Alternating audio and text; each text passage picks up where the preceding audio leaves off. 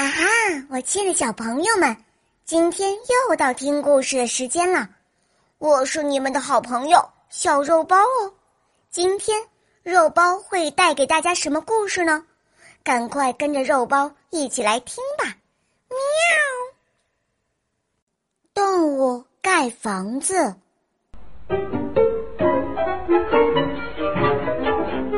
在一个动物园里，住着一只长颈鹿、一只猴子、一只鹦鹉和一只麻雀。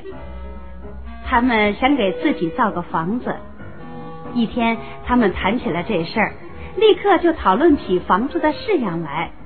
长颈鹿说：“房子的屋顶必须跟天一样高，那样我的头才进得了房子呀。”猴子接着说：“房子里得有树。”树上有窝，树枝茂密，这样我就可以用尾巴挂在树上了。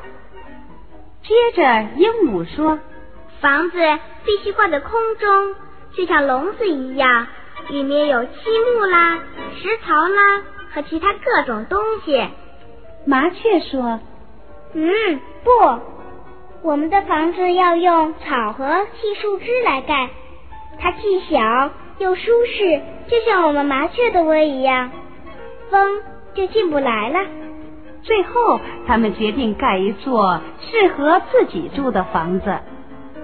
他们盖呀盖呀，但是就是盖不出那种房子，不是太大，就是太小，不是太这个，就是太那个了。